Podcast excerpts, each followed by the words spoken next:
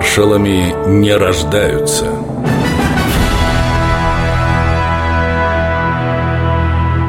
Александр Новиков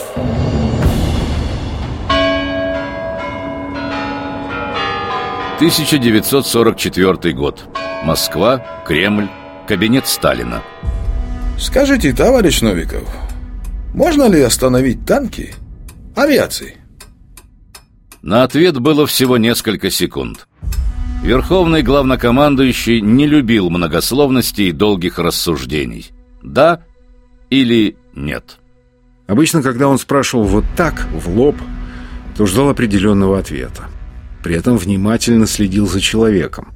Сталин был неплохим психологом, и скрыть от него в такой момент свое внутреннее состояние было нелегко. Не раз я испытывал это на себе. Иосиф Виссарионович отличался решительностью и быстротой в суждениях. Не переносил нечеткости и неопределенности в мыслях. Того же требовал и от других. Но определенность в ответах Сталину, да еще в позитивном плане, ложилась тяжким грузом на плечи докладчика.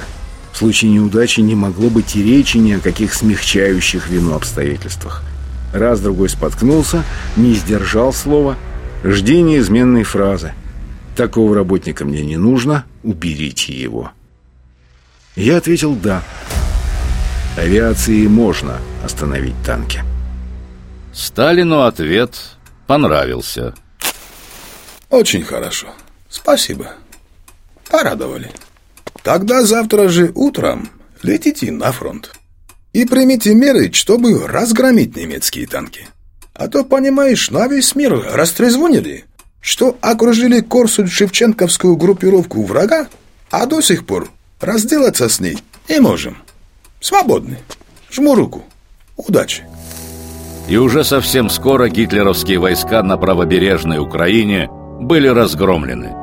В том числе благодаря отважным советским летчикам. Немцы потеряли до 30 тысяч отборных солдат и офицеров.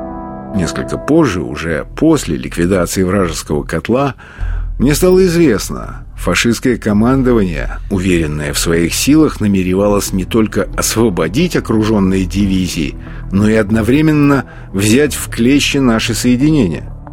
Замысел был смелый. Нетрудно представить, какой получился бы эффект, если бы они осуществили свой план.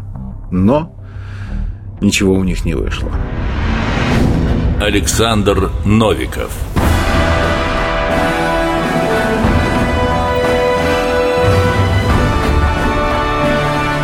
Маршалами не рождаются –